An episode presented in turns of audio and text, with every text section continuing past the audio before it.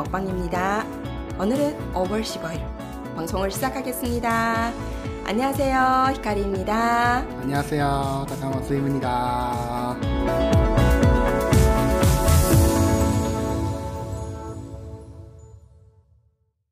聞いて食べたくなるラジオ。サタデーモッパンです。5月15日、放送を始めます。こんにちは、ヒカリです。 こんにちは、高松です。今日はですね、韓国の大学生たちが設立したスタートアップの会社、ドゥードゥルの話と、料理はチャムチサムジャンについて話してみたいと思います。どうぞ最後までお付き合いください。はい。ということで、早速、韓国の会社のドゥードゥルについて話してみたいと思いますが、実はですね、今日の、今日からまた新しい取り組みをはい。始めています。はい今日から YouTube と同時で収録をしていまして、ラジオは今まで通り聞けるんだけど、うん。えっと、YouTube も同じ内容のものを動画付きで、はい。まあ、どういう風景で撮ってるんだろうかとか、あそうだね。なんかそういう感じも含めうん。て、はい。YouTube でも同時で配信をしていきますということで、はい。どうぞ、ラジオでも聞いて、またですね、気晴らして YouTube のチャンネルでも、ぜひ見ていただけたら嬉しいです。なんかあの、料理とかね、うん。食べるシーンとかね、うん。あの動画で見るとまたあ、そうだね。食べたくなる感じがするかもしれないので ぜひね、いいですね。うんうんあの、ぜひチャンネル登録もはいよろしくお願いします。ますでは早速ですね、はい今、冒頭でもご紹介した、韓国の大学生たちが設立したスタートアップの会社、ドゥードゥルの話をしてみたいと思います。はいこちらのドゥードゥルなんですが、まあ、韓国語ではドゥドゥルうん。です。はい。はい日本語だと落書き。そうですね。うん落書きとかペタペタとか、そういう意味のうん。ことで、ドゥドゥルっていう感じなんですが、はいえー実はこれはですね、子供たちの落書きとか、うんうん。絵を描いたものをうんベースにグッズとして商品化しはいて販売しているはい会社なんです。で、こちらは4人のメンバーがいまして、うんうんまあ1人は代表、うん。あとは、まあ、企画だったり、うんデザイナーだったり、うん開発だったりする4人のメンバーなんですが、こちらはなんとですね、3人が大学生だと。はい。すごいですね。すごいね。私たち大学生の時に何してた？バイト？そうだよね。うんあの、教室にいるのか、あの、あとはバイトをするか。バイトするか、まあ、ほぼ学校にいなかったえそうだよね。気がする。うんうん。つまりバイトっていうのは、なんて、まあ、もちろん社会経験を積むっていうこともあるんですけうんうんうんうんど、どっちかっていうと、お小遣い稼ぎたい。まあ、自分の生活のためみたいな感じだよね。そうだよねうんうんバイトしてる時なんて、うんこの会社のためになんとか自分がね、うん盛り上げて、この会社のためになろうなんて思ってなかったし、そうだよね。要するに人のためじゃなくて、自分のためだね。そうだようんね。うんまあ、今の大学生はやっぱりち違うよね。違うねはい。すごく志が高いというか。高いよね。うんあとは、時代を先駆けるっていうか、あの、大学生、すごい時間はあるじゃ。うんね。時間はあるという時間を使ってですねより、まあ3年後、5年後、うん10年後にはどうなりたいのかっていうのを考えて今を、あの、走ってるっていう感じがするよそうだもねう。起業しちゃうっていうのはいいよね。素晴らしいです。これもね、今日この、まあうん。記事っていうか話題にしたいっていうあの、凄さの。一つでもあるよね。で、なんとこちらの会社なんですけど、うん。韓国の創業コンクールなどでもはいはい。最優秀賞をうん受賞したと。はい。そうだよね。韓国全土のコンクールだもんね。すごいよね、うんうんうん本当に頭が下がりますが、うんうんうん実はこちらはですね、あの、4月に会社設立。今年の。こ今年の4月なんです。まあ、活動はね、ちょっと前からしたんですけど、ね。実際にこう、会社として登録したのは今年の4月でそれでまあ、受賞されたはいということなんですけれどもまあ今もお伝えしたように、商品としては、子供たちがね、落書きしたものとか、うんあとは、あの、塗り絵とかね、そうい。った描いた実際オリジナリティが溢れるその絵をベースに、うん。コップを作ったり、うん。皿を作ったり、うん。キーホルダーを作ったりして、そのお客さんにお返ししているという、あの、商品になっています。うん。で、こちらがね、また何がすごいのかっていうと、まあ、デザイナーたちがいる会社なので、子供たちが描いた、うん。その絵とかを、子供のね、個性と感性を活かしつつ、うん。ちょっとしたデザイナーさんから見たこう、手こ入れをすることでものすごくクオリティの高いそうだよね。絵になる。うん。今、手こ入れするって言っても、うん子供の描いた絵に何かを手を加えるってわけではなくて、うんその絵を活かしつつ、背景の色を決めたりとかね、その配置する位置を決めてくれたりとか、うんうんそういう感じだよね。あと、色の、なんて、サイドとか、まあそういう感じだよね。うんやっぱりこう、デザイナーから見、うんうんうんあの、考えた時うんのうんバランスだったりの要素が溢れるよね。で、ぜひね、こちらもですね、URL を、概要欄に載せておくので、うんまあ、韓国語で読みにくいので、え Google からだと Google 翻訳で日本語でも読めますので、うんぜひそれを見ていただきたい。ものすごく可愛いから。かわいいよね。で、これスマホケースがさ、結構代表的なうんうん商品になっているんだけど、このスマホケースさ、めちゃくちゃ欲しいんだよね。なんかすごくいい。かわいいよね。うんしかもさ、自分の子供が描いた絵とかとなると、もっとこう愛着が湧湧く。くよね。っていうかほんと湧く、うん人の描いたさ、あの絵でもすごい可愛いと思うんだから。かわいいよね。私たちがほら、ユニクロとかで、あの、洋服見るときとかも、あ、この T シャツのこの絵かわいいよねっていう感じなんだけど、さらに、ね。それがさ、自分の子供が描いた絵となるとさ、もう世界に一個だけしかないうん。ものが、まあ、普段身につけていられるっていうのはすごく。すごいよね、うんで、ある意味これがまたさ、子供にとってもものすごくこう、そうだよね。あの、励みになるっていそううだよ。子供だったら、その自分の描いたものが商品としてその場にあったらめちゃくちゃ嬉しくない、嬉しいよね。うん、うん。でもそもそもうん、どうやって、うん。どういう感じでこの記事を選んだのか、高松さん、はい。言ってもらっていいですか？なんか最近ね、うん。その、まあ、このラジオをするために、うん。韓国のなんか面白い情報ないかなと思って、韓国のネイバーをずっとこう、ネットサーフィンしてるわけね。うんうん。うん寝る前に、うんうん。で、それでニュースだったかな、ん。ニュースだったか誰かのブログだったかを見てるときに、うん。この記事を見つけたの。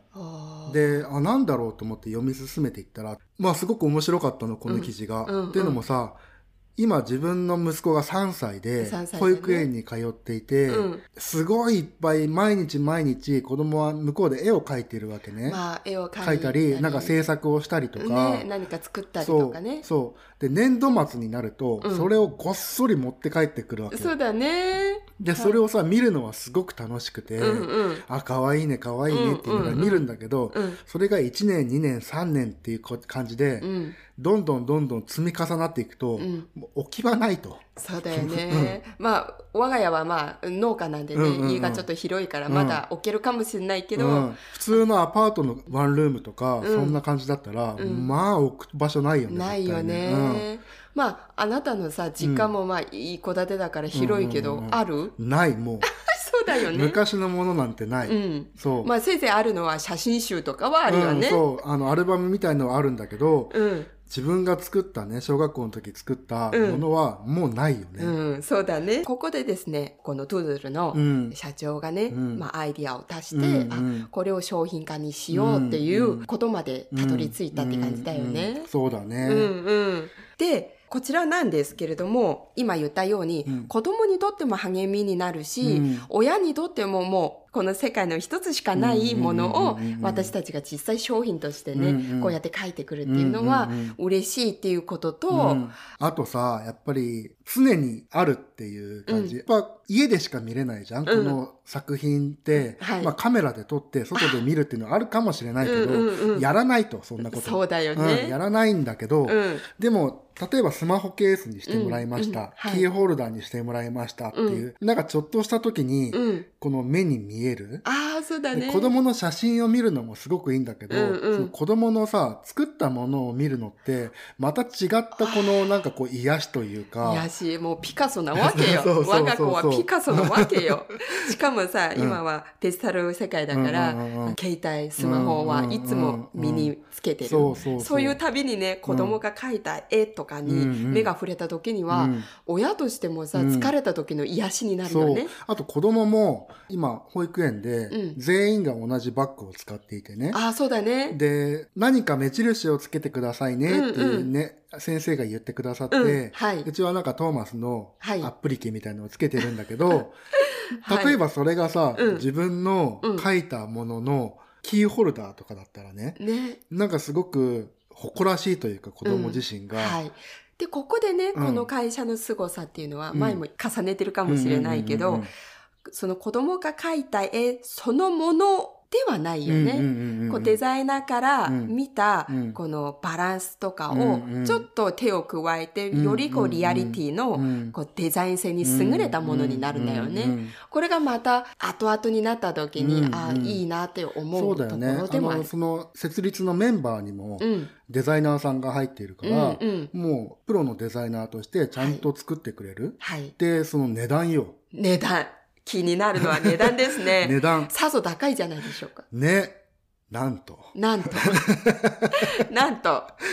えっとね、調べてみたら、うんこの会社のホームページがあって、うんまあ、ネットショップみたいな感じであるんだけど、うんうん。スマホケースの場合だと、2800円ぐらい。こういうカバー型じゃなくて、うんうんカチッとこうはめる。はめるねプラスチックみたいな感じの、あのタイプで2万、な2万8000ウォン。うんだから2800円ぐらいかな。うんうん。で、まあそれ、実際高いのかどうかよくわかんないから、韓国のものだしね。うん。だから、ちょっと韓国のクパンよ。うん。ぜひですね、あの、前回の、うん。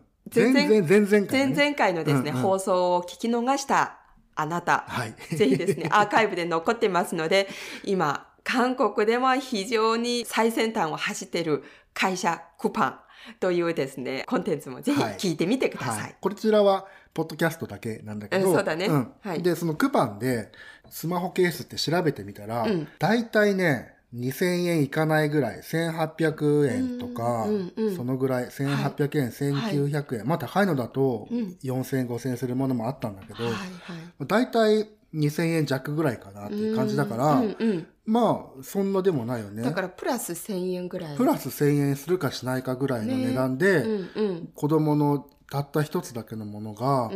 デザインしてくれて、うんうんでそれが返ってくるっていう感じでやってくれるんだよね。嬉しいよね。嬉しいよねうんうんうん。本当ね、このアイデアはすごくいいなと思った。いいよねうんうんだからさ、うんこう、今の時代はさ、どなたでもすぐにうん何かができるうん便利な社会うんなのでこういったアイデアさえあればうん何でもできるって感そうだよじだよね。ね。ほんとそう。で、日本でもうん。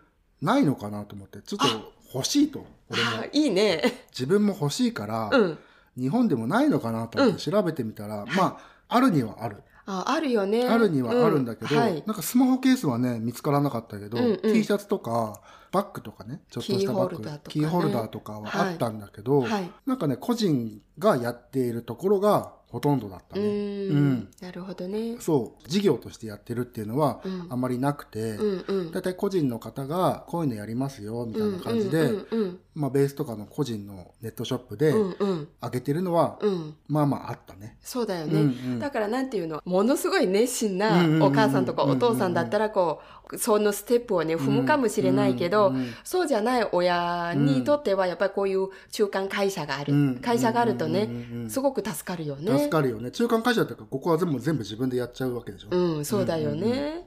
その絵だけをうんうんおね、渡してあげそうだればねね、。そうだね。はい。なんかということでね、うん私たち絶賛子育て中のうちら二人なんですけれども、うんうんうんうんこのこういう商品を作ってくれる会社があるっていうことうんうんうんうんにすごくこう心が動いてる、そうだよ。ね。悩みが一つ消えるっていうのはすごくいいよね。ねあの、さっきも言ったかもしれないけど、昨日子供がね、うん。いらない紙に、ボールペンで 何かちょこちょこちょこちょこ書いてたわけはいね。はい。まあ、可愛いわけよ、その、そうだよね。線とか、うんうん。あの、弱々しい線みたいな感じとか、うんうんうんちゃんと書けない丸とか、うんああいう一つ一つが可愛くて、うんそれを取っておきたいんだけど、うんうん。でも取っておくほどのものではない。そうだよね。っていうのがうんもう子育てしてると本当にいっぱいあるから出てくるよね。出てくるから、うんそれをまあ全部が全部、うんそのなんていうの商品にするわけではなくて、そうだよね。その中で気に入ったものをうんうん商品にできるっていうのは、うん子供が作ったものを捨てるっていうのは心苦しいんだけど、うんうんでも捨てなきゃいけないから、はい。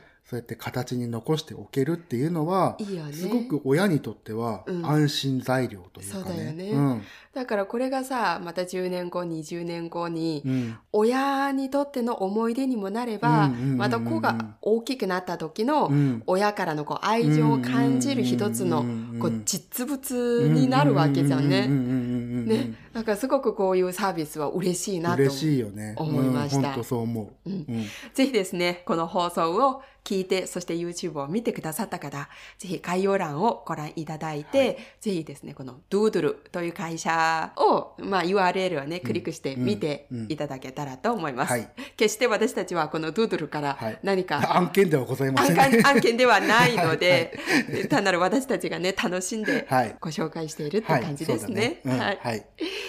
はい。今日はですね、前半は株式会社ドゥードゥルのお話でした。では続きまして、モッパンのコーナーです。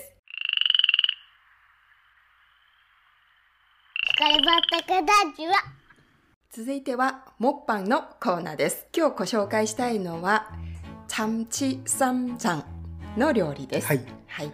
で、チャムチというのはツナの意味です。はい。で、サムっていうのは、包む。はい。ジャンは、味噌。あさすが若旦那そうなんです。と日本の文化料理の文化では、うん。あんまりこう包んで食べるというのは手巻き料理。うん手巻き寿司ぐらいだよね。でも韓国では何でも包んで食べるの大が。好きなんです。好きなんです、うん。しかも自分で包んで食べるとか、あとは包んで食べさせてあげるとか、うんうんそういうのも日本にはない文化だよね。もうさ、お母さん、光のお母さんがさ、うん、もうよく食べさせてくれた。しかもさ、ううんちの母がうん。あなたに包んであーして食べさせるよね。ここでは日本ではありえない。ありえない。だって、うちの母親、実の母親がすることはまずないね。これもですね、あの、カルチャーの違いなので、あの、ちょっとびっくりした。うん。なので、ぜひこれも体験してみると。そうだね。楽しいよねあの、夫婦でさ、あーんすることってさ、はい。もうなくなってくるじゃん、だんだん。ああ、ちょっと恥ずかしいですね。恥ずかしいよね。うんうん。でも、韓国の文化を使えば、あんができると。そうだね。今日は韓国スタイルで行こうとか。はいはいはい。そうするとだね、全然うん OK だよね。そうだね。はい。はい。では早速作ってみました。じゃじゃーん、こちらにはいあります。で、こちらの作り方はね、光畑のブログ、うんえーインスタグラム、はいあと、フェイスブックで、確認することができます。はいはでは早速、잘먹겠습니다。ザルモケスミだ。はい。食べてみましょう。はいどうしてこちらの料理を思いついたのかというと、うん実はハウスでうん。レタスの種をまいたのが、はい。見事に収穫ができました。はい。 なので今日はこれをですね、はいハウスで今取ってきたばっかりなものでうんうんやってみたいと思います。で、このレタスにはい。ご飯を上に乗せレて、タスにご飯を乗っけるっていうのもあんまりないよね。ないよね、うんレタスにご飯包むっていうのはないよね。ね日本ではね。そでも韓国ではよくあるよう。ね。あるね。サンツとか、本当はここにね、ケンニンブがあると、エゴマの葉ね。エゴマの葉がなおいいんですけど、うんうん今、あの、非常に小さい双葉ぐらいはい。なので、はい。それもね、ちょっと大きくなったら、うん。また作ってみたいと思います。はいはいで、このご飯の上に、うん。これは何が入ってんのかな？その、ジャンは？ジャンは、あジャン、あの、この、サムジャンうん。は、桃園のうんキムチなんですよ。で、今日はね、ちょっとフレッシュなキムチを使ったんですけど、うんうん酸っぱいキムチがなおいいうん。ですね。はい。で、キムチと玉ねぎ。うん。うん。ちょっと甘みを足すためにね、玉ねぎを入れましたう。んで、それをですね、炒めうて、ん。あとは、ニンニクとうん味噌。味噌。はい。ちょっとね、焦げるのを防ぐのに水をちょっとだけ入れたんですけどはいはいはいは、ただそれをい入れてう、ん。炒めただけなんです。ツナ入れないんかい。いつも忘れるよね、何かを。ごめんなさい。はい、ツナはい、です。ツナ。メインはツナです。メインはツナですよ。はい、これをですね、はい包んで食べると。はい。まあ、今、ほとんど包まれてないんですけど、いいんです。これでいいんです。はい。はい、じゃあ、あうん。ど